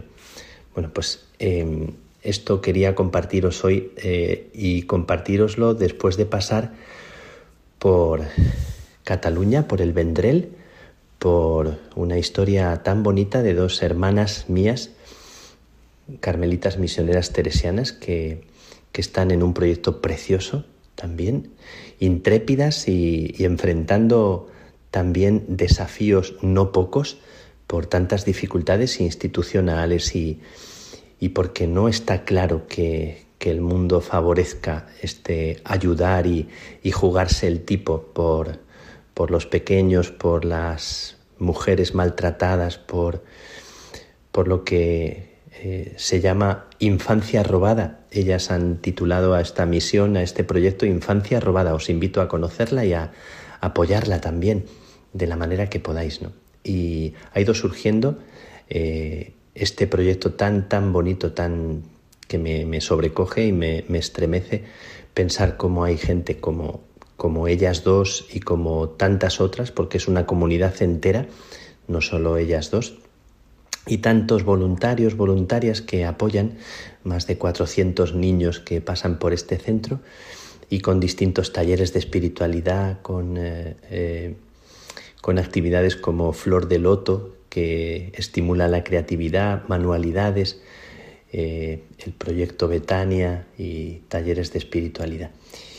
bueno, pues quería recordarlas para enviarles desde aquí un mensaje de apoyo, de cercanía, para enviarles mi, abrazo, mi oración, para pediros que oréis por proyectos, tantos proyectos que hay de, de mujeres, de hombres que defienden la infancia, que luchan por mundos escondidos, incluso contra la institución, incluso a veces contra, contra los jueces, contra, contra leyes que, que no son siempre justas, tantas veces injustas, y luchan contra viento y marea. Me encanta, me encanta la gente que, que pelea, que pelea incluso con, con los medios a, la mano y con, y con su fuerza y con su pobreza también y con su ingenio. Bueno, pues en, en su casa también eh, con los niños que, que acogen y que tienen he jugado con ellos un poquito, menos de lo que hubiera querido, y he disfrutado de, algunos de ellos, de jugar con ellos y de, ver cómo hay historias tan duras, tan, tan heridas de personas maltratadas que sin embargo encuentran un hogar en eh, la, vida de algunas mujeres que se convierten en, en, madres y padres de la vida. Me encanta cuando en lugar de quejarnos de la vida, abrazamos la vida y nos comprometemos con la vida como, como ellas dos, como su comunidad entera, como, como mm, también personas que son cercanas y que colaboran y que, y que son voluntarios a tiempo perdido y, y sin pedir nada a cambio. Pienso en todos esos niños, esas niñas, tantos que están escondidos y que sufren tanto, tanto maltrato, tanto horror por las personas que en silencio sufren y no tienen un centro como este. En el día de Chiquitunga quiero dar gracias a Dios por las mujeres valientes y quiero pedirle al Señor que nos haga a nosotros también como chiquitunga, alegres en la entrega y aun con miedo y cobardía entregarnos sin, sin esperar a mañana, abrazando la vida de tantos que necesitan de nosotros, que seamos padres, madres y hermanos de la vida. Gracias, gracias por, por este proyecto de infancia robada, gracias por mis hermanas las carmelitas de Asunción, las, las herederas de Chiquitunga, una oración hacia allí, hacia Paraguay, hacia Asunción y el deseo de que, de que Chiquitunga nos, nos ayude, nos enseñe a sonreír y a, y a emprender caminos de vida en este año nuevo que se nos regala. Gracias a cada uno de, de vosotros y vosotras. Que la bendición de Dios Todopoderoso, Padre, Hijo y Espíritu Santo, descienda sobre vosotros, sobre ti, y os acompañe siempre.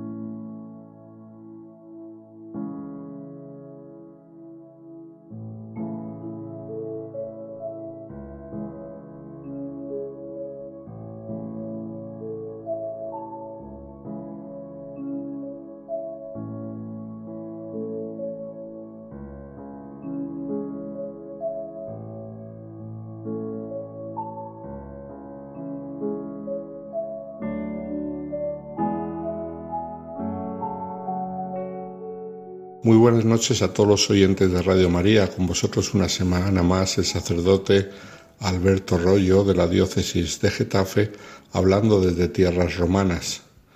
Cuando ya está más cercana a la conclusión de su proceso de canonización, queremos recordar a una religiosa muy importante para España, para la diócesis de Getafe y también para la Iglesia Universal una mujer extraordinaria en muchos aspectos, porque, como digo, fue religiosa, concretamente monja de clausura, clarisa, pero a la vez fue párroco, algo que puede parecer extraño, ahora lo explicaremos, y además fue predicadora de moda en su tiempo.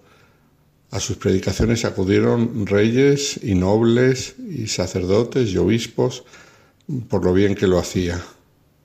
Nos estamos refiriendo a Juana de la Cruz, la famosa Santa Juana, aunque no está canonizada, pero desde los primeros momentos después de su muerte el pueblo la llamó Santa Juana y así se la sigue llamando todavía.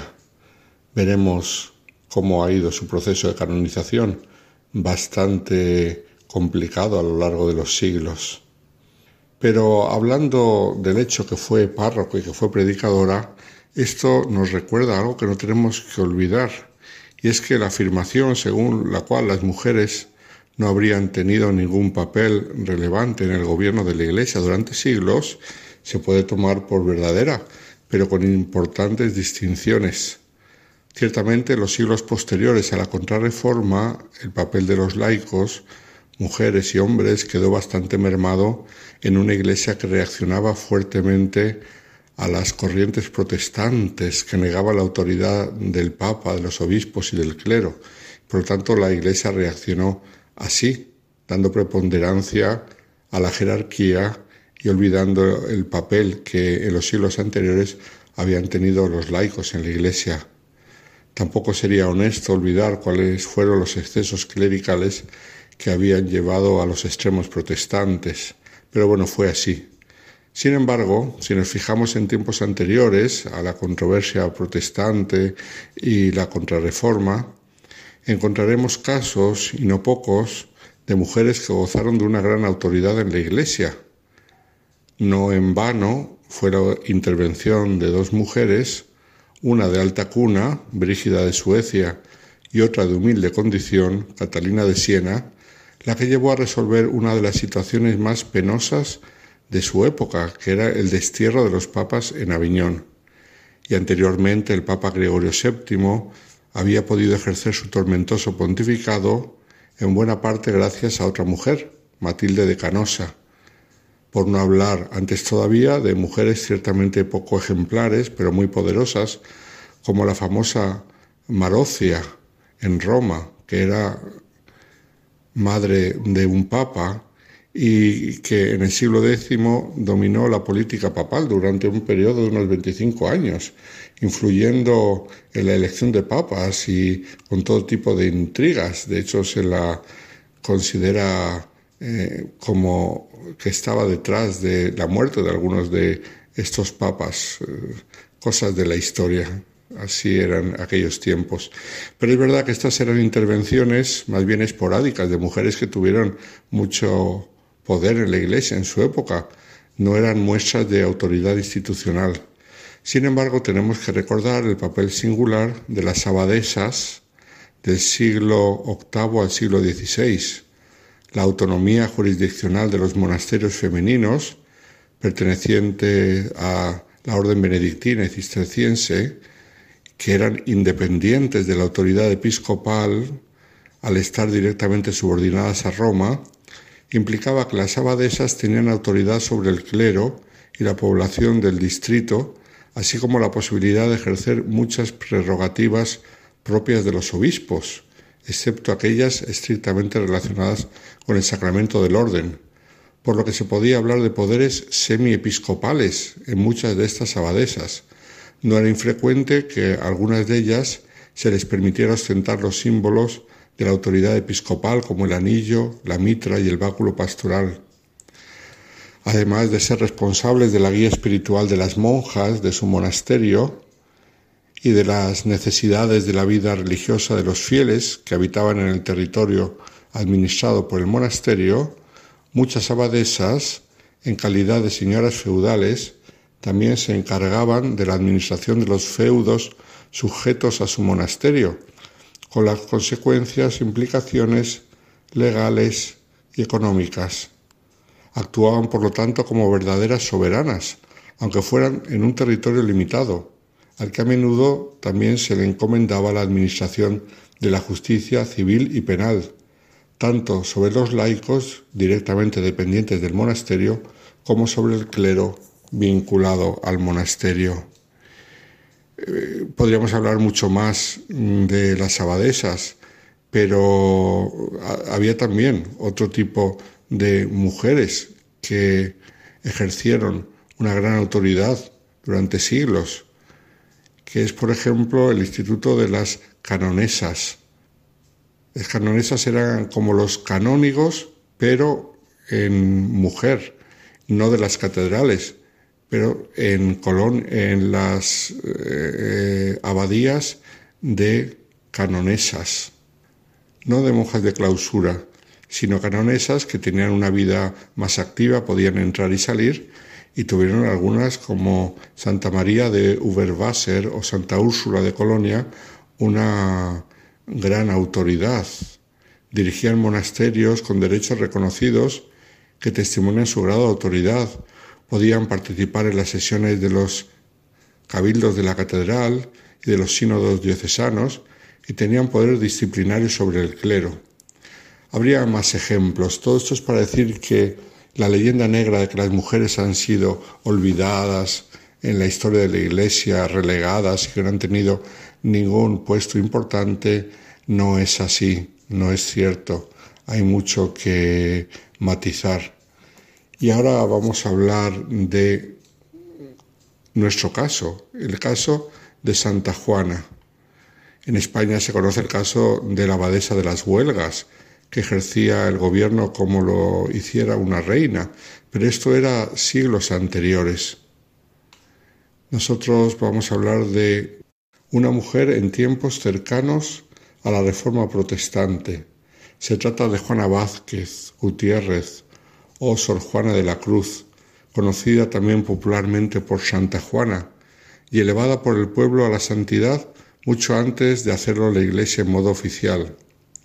Había nacido el 3 de mayo del año 1481 a unos 14 kilómetros de Cubas de la Sagra, en el pueblo de Azaña, hoy en la comarca de Numancia de la Sagra, en Toledo. Cuando cumplió los 15 años, su familia le preparó un matrimonio con un caballero pudiente que a ella no le agradaba, pues tenía en su corazón el deseo de ser monja. Y entonces Juana, vistiéndose con el traje de un primo suyo, huyó de la casa paterna para realizar su deseo en un beaterio que había cerca, el de Santa María de la Cruz, que con el tiempo ella haría que se convirtiese en monasterio. Estaba a las afueras del pueblo de Cubas de la Sagra, hoy provincia de Madrid y diócesis de Getafe. Sus familiares fueron a buscarla, pero viendo su determinación, su padre cedió y le dio el consentimiento para que fuera religiosa de este beaterio. Era una mujer de grandes dotes humanas y espirituales, y hacia los 26 años comenzó a mostrarse en ella el carisma de la predicación, lo cual en un primer momento se concretó en sus pláticas a las monjas del convento, pero después poco a poco empezó a predicar en otros monasterios y la cosa fue más allá. Con permiso de sus superiores, durante 13 años predicará por muchos sitios para llamar a todos a la santidad, acudiendo a escuchar la gente de todo tipo, hasta los grandes personajes de la época, el gran capitán, el cardenal Cisneros, don Juan de Austria y el propio emperador Carlos V, que la escuchó y la visitó en tres ocasiones para pedirle consejo de temas importantes. Su magisterio de la predicación caló hondo durante siglos en el alma del pueblo y en la espiritualidad de los conventos de todas las familias franciscanas. Es de destacar su influencia en las más célebres clarisas del siglo XVII, como Jerónima de la Asunción, Luisa de Carrión, Juana de San Antonio o la concepcionista Sor María de Jesús de Ágreda, también en proceso de canonización. Además obtuvo para el convento de Cubas de la Sagra del cardenal Cisneros un extraño privilegio. Aquí llegamos a el privilegio que hablábamos al principio, el de el beneficio de la parroquia aneja, esto es la administración económica y pastoral de la parroquia aneja al convento, de modo que la potestad sobre dicha parroquia pertenecía a la abadesa, y el que entonces, hasta entonces había sido párroco, en realidad quedaba como capellán. No nos extrañe dicho privilegio, aunque es verdad que no es común ya en el siglo XVI. Siglos antes, como hemos visto, era más normal, como aquellos casos de jurisdicción femenina que no dejan de sorprender a los historiadores. Pero es cierto que en este tiempo ya no era tan normal ¿Y por qué este privilegio, que era más antiguo, pero no en tiempos tan cercanos al concilio de Trento? La razón del privilegio concedido al convento de Cuba de la Sagra podemos decir que fue doble. Por un lado, se debió a la fama adquirida por Sor Juana a causa de sus visiones. Se trata de una época en que se prestó mucho atención a las visiones y profecías y las mujeres videntes adquirieron mucho prestigio, también por la fama adquirida por sus predicaciones. Pero hubo otra razón todavía más importante. Se trató de un gesto de confianza del cardenal Cisneros hacia Juana de la Cruz, que había sido gran colaboradora suya en la reforma de los franciscanos españoles, concretamente de las monjas, a través de su buen ejemplo y sus predicaciones. Eh, aquí hay que recordar que en España la reforma protestante no hizo mucha mella y eso porque ya había empezado la Iglesia española a reformarse. No lo olvidemos, San Juan de Ávila ayudó a la reforma del clero y otros santos religiosos ayudaron a diferentes órdenes. En España, de hecho, tenemos a grandes reformadores de la historia de la Iglesia, como puede ser San Pedro de Alcántara, Santa Teresa de Jesús, San Juan de la Cruz, San Tomás, Santo Tomás de Villanueva, pero ya mm, algunos decenios antes había signos de reforma, por ejemplo, con la fundación de las concepcionistas por Santa Beatriz de Silva, la fundación de la Congregación Benedictina de Valladolid, que ayudó a reformar los benedictinos, y la labor hecha con los franciscanos por el cardenal Cisneros y con las clarisas por Santa Juana de la Cruz. Por esta labor es por lo que se le concedió a ella el título de párroco. Dicho privilegio parroquial, que fue obtenido por el cardenal Cisneros directamente y fue un signo de la confianza del cardenal, sin duda mm, fue algo hermoso para el monasterio, pero causó desasosiego en algunos eclesiásticos y de hecho poco después de la muerte del cardenal Cisneros, algunos de dichos eclesiásticos intentaron privar a las monjas de Cubas de las Sagras del beneficio de la parroquia, argumentando que las mujeres, aunque fuesen religiosas, no eran suficientes para tener cura de almas, a lo que ella respondió pidiendo una bula papal que la confirmara, persona suficiente para estar en el servicio del curato por el monasterio. A partir de esta petición comenzaron una serie de intrigas en el monasterio, sin duda azuzadas por clérigos de fuera, colaboración de algunas monjas de la comunidad, con el fin de que los superiores franciscanos destituyesen a Sor Juana, y lo consiguieron, con la deposición suya y el nombramiento como abadesa de la subpriora, que era la que más había intrigado contra Sor Juana, como suele ocurrir en estos casos. Pero Dios, que hace justicia a los suyos, consiguió que pronto fuera Sor Juana de la Cruz restituida a su puesto de superiora y de párroco, que llevó hasta su muerte. Murió eh, la Santa Juana el 3 de mayo de 1534 y enseguida fue proclamada santa por el pueblo, llegando a recibir un culto público permitido en aquel entonces.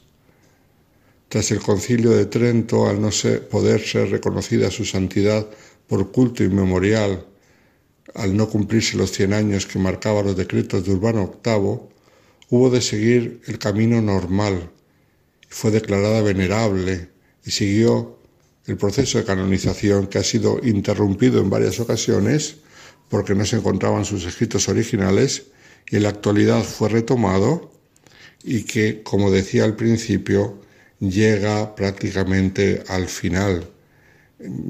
Esperamos verla pronto en los altares el monasterio de Santa María de la Cruz en Cubas de la Sagra, reconocido popularmente como el convento de Santa Juana, hoy en día es un centro de peregrinación para todas las gentes de los pueblos de alrededor, incluso de lugares más lejanos.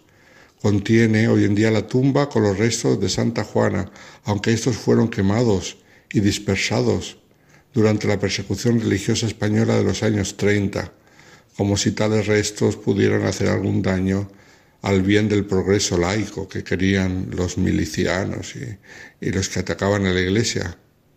Pero luego, posteriormente, en los años 80, por lo tanto recientemente, fueron encontrados y colocados en una hermosa urna en la que hoy se venera eh, a Santa Juana en el templo de las religiosas fue una mujer que tuvo poder, es verdad. Hoy en día algunos utilizan esa expresión de empoderamiento.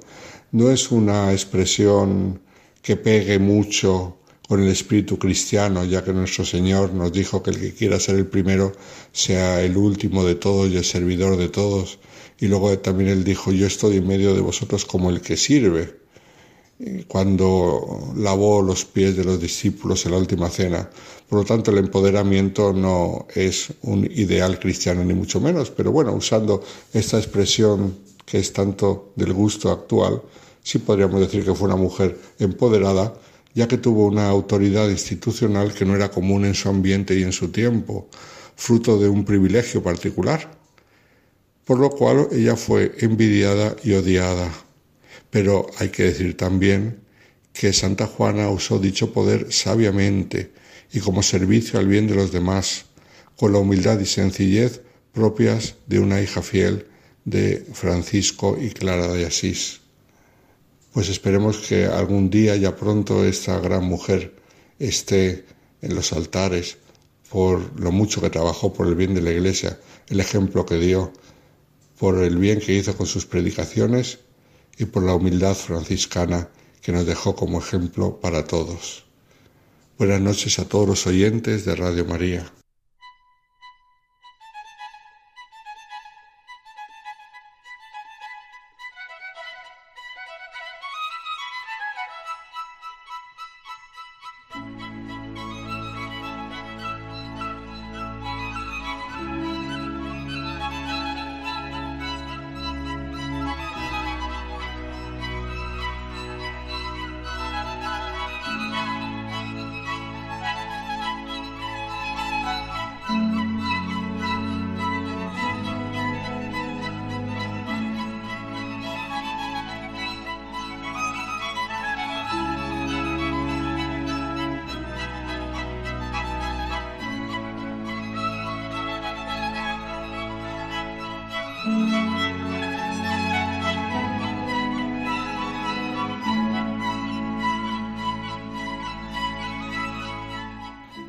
Nuestro diálogo vamos a arrancar de una pregunta muy importante que nos tenemos que hacer de verdad cada uno, a solos o con amigos de verdad, de, los que hablan de corazón a corazón. ¿Dónde buscamos la seguridad, la certeza, la paz, la felicidad? Puede ser que no ahondemos en nosotros con estas preguntas tan necesarias y que las damos por sabidas y en nuestro interior y por lo tanto en nuestra vida diaria no sea así. Lewis comenta un lapsus que él cometió y es el tema que nos centra.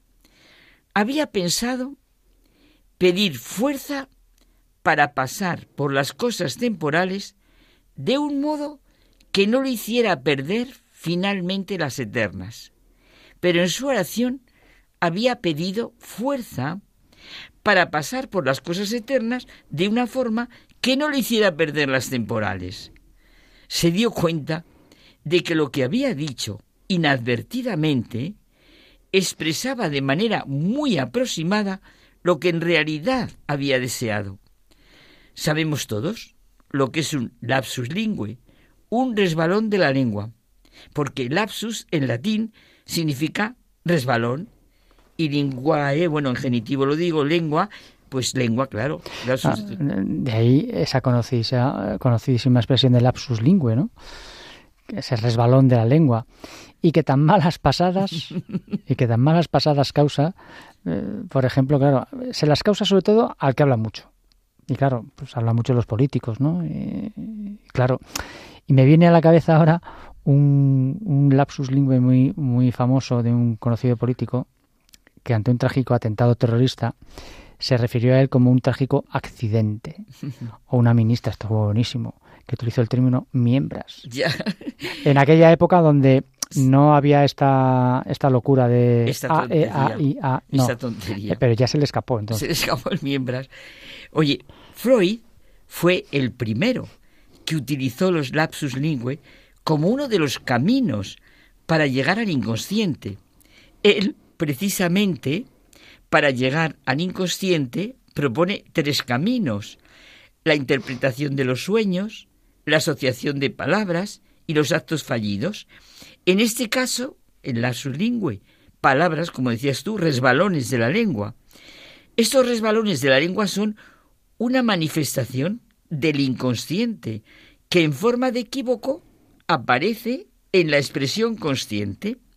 Hay un ejemplo suyo, también muy gráfico como el que tú contabas, en la psicopatología de la vida cotidiana. Un profesor que se hace cargo de una cátedra, pues quiso decir, yo no me reconozco con los méritos de mi eminente predecesor, pero inconscientemente expresó, yo no estoy dispuesto a reconocer los méritos de mi eminente predecesor. Oye, y muchos, muchos eh, seguramente recordemos el conocido test de Rorschach, eh, en el que proyectamos nuestro interior y por eso sirve en el conocimiento de la personalidad. ¿Te acuerdas? Bueno, tú te acuerdas seguro, claro. Son unas láminas con unas manchas en el que al verlas cada uno pues ve una cosa distinta, ¿no? Y, ve lo que imagina, le sugiere ese dibujo y claro, eso al final está proyectando, ¿no? Yo muchas veces en diálogos lo hacemos con las nubes y cualquier cosa, que es lo que ve cada uno dentro. Sí, sí. Con razón, las propuestas de Jesucristo, nuestro Maestro, el auténtico conocedor de la naturaleza humana. Y eso que a mí me impresiona tanto y que me repito tanto. Nada que entra de fuera puede manchar al hombre. Lo que sale de dentro es lo que mancha al hombre. A mí eso me hace mucho bien en mi vida diaria. La respuesta que yo doy a lo que acontece. Las propuestas de Jesucristo llevan a San Agustín a sentir y experimentar. No salgas fuera, vuélvete a ti mismo. En el interior del hombre habita la verdad. Y si encuentras tu naturaleza mutable, trasciéndete a ti mismo. Y es que el comentario de Lewis de verdad que nos puede ayudar mucho. Había pensado pedir fuerza para pasar por las cosas temporales de un modo que no le hiciera perder finalmente las eternas. O sea, vivir realmente en y con la fe, la manera de vivir del ser humano, la esperanza y el amor, vivir cautivado por la alegría que supone el Evangelio de Jesucristo. Ah, pero en su oración había pedido fuerza para pasar por las cosas eternas de una forma que no le hiciera perder las temporales. Es que se dio cuenta de que lo que había dicho inadvertidamente expresaba de manera muy aproximada lo que en realidad él vivía y eso nos pasa a todos, ¿eh? porque todos queremos llegar al cielo pero por nuestro camino. Y con nuestro paso y nuestras ideas. Claro, claro. Y eso nos tiene que hacer preguntarnos, ¿no? ¿Dónde buscamos en nuestra sencilla vida diaria, en nuestras dificultades, miedos, problemas, dónde buscamos la seguridad, la certeza, la paz, la felicidad? Mira, me viene una conversación nuestra, José Manuel, cuando me preguntaste por una palabra que definiera el cristianismo, y me acuerdo que me sorprendiste diciéndome que la comodidad, ¿te acuerdas, verdad? Sí, sí, sí. Me ¿Cuál es la palabra? Sí, sí. No, te dije, te dije. Ah. ¿A que no sabes cuál es la palabra que define el cristianismo? Eso es. Y, yo te, y tú me dijiste, pues, ah", empezaste y tal, y dije, no, no te vuelvas loca. La comodidad. Y claro, me hiciste sentir que comodidad, lo que el Señor contestó ante una oración de unos misioneros para que el mundo viva en armonía. Como di, dad. Amaos como yo os, os he amado. Como yo di, dad vosotros fe. Como di, dad vosotros esperanza. Como di, dad vosotros caridad. Como di, sin límites, dad vosotros al mundo, y el mundo será distinto. Aquí está nuestra continua postura de temor, de caer en las manos del Dios vivo, de sumergirnos en lo eterno, en la inmensidad de su amor, en la fe, de nadar y vivir en ese medio y vaya, no solamente salpicar y chapotear en él. Tomamos precauciones para no descender a las profundidades y nos sujetamos al salvavidas que nos une a las cosas temporales. Se puede decir que somos unos usuarios del Evangelio. Nos servimos de lo que queremos, de lo que nos conviene, de lo que nos gusta, porque tenemos miedo al compromiso, que supone el encuentro con Cristo, a las consecuencias de la fe. Tememos sentirnos de verdad en la presencia de Dios, como si nos fuera a impedir vivir nuestra vida ordinariamente. No queremos tomar resoluciones que nos puedan exigir lo que no estamos dispuestos a hacer. Dejamos el verdadero asunto sin resolver. Porque nuestro principio fundamental son lo que podríamos llamar las cosas temporales, por decirlo de alguna manera. Me ha gustado mucho la expresión que has dicho de usuarios del Evangelio. Mm. Eso también lo comenta Gilbert Cesbrón y es precioso. Nos teníamos que pensar que muchas que utilizamos el Evangelio, pero verdaderamente no configura nuestra vida. Nos ponemos en marcha como huyendo de nuestro encuentro con Cristo, como el joven del Evangelio, con el temor de que Jesucristo se nos manifieste de modo inconfundible. Parece que no queremos aventurarnos en el dominio de lo eterno, antes de haber puesto a salvo las cosas temporales. Y Dios no quiere nuestro tiempo o nuestra atención, nos quiere a nosotros, porque no hay algo propiamente nuestro, alguna zona en la que estemos fuera de su amor y de su mirada, y sobre la que Dios no tenga, dicho con tus palabras, José Manuel, derecho. La vida del cristiano tiene que ser una vida cambiada por la fe. Toda la vida. Y no solo eso, salpicar y chapotear. Si quitamos esa plenitud, no tiene sentido el mundo y se convierte en algo absurdo, desierto, vacío. Iba a decir que ni desierto ni vacío, vamos, no sé. Nuestra verdadera seguridad está en las ocupaciones habituales, sí, en la entrega a los demás, en los amigos, en los buenos libros, en el descanso, en la vida cotidiana, vivida toda ella con fe, en el saber vivir, en el dolor y en la alegría. Sí, y eso es algo de otro mundo, pero en este mundo. No consiste en salpicar y chapotear, como tú decías, como niños con sus botas catiuscas en los charcos en los que hemos degradado la fe. Nos dice Benito XVI que la fidelidad al hombre exige la fidelidad a la verdad, que es la única garantía de libertad y de la posibilidad de un desarrollo humano integral. Claro, por eso la Iglesia la busca, la anuncia incansablemente y la reconoce allí donde se manifieste. Para la Iglesia, esta misión de verdad es irrenunciable del encuentro del hombre consigo mismo, lo que verdaderamente le salva, le dignifica. Su doctrina social, la de la Iglesia, es una dimensión singular de ese anuncio. Está al servicio de la verdad que nos hace libres. Y entonces verdaderamente busquemos así la seguridad, la certeza, la paz, la felicidad. Hasta la semana que viene. Hasta la semana que viene.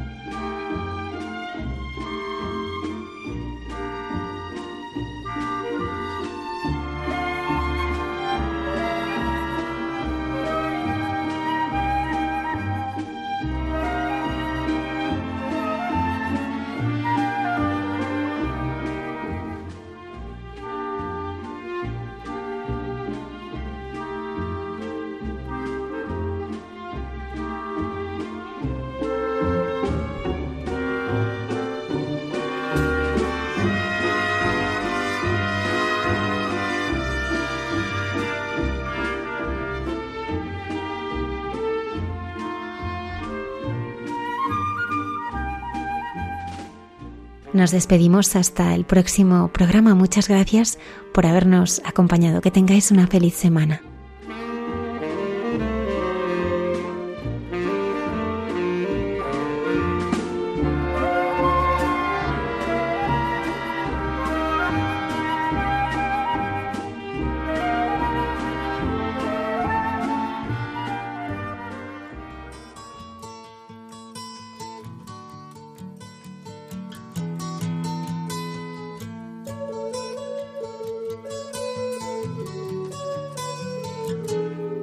Han escuchado en Radio María Hay mucha gente buena, un programa que dirige Almudena Delgado.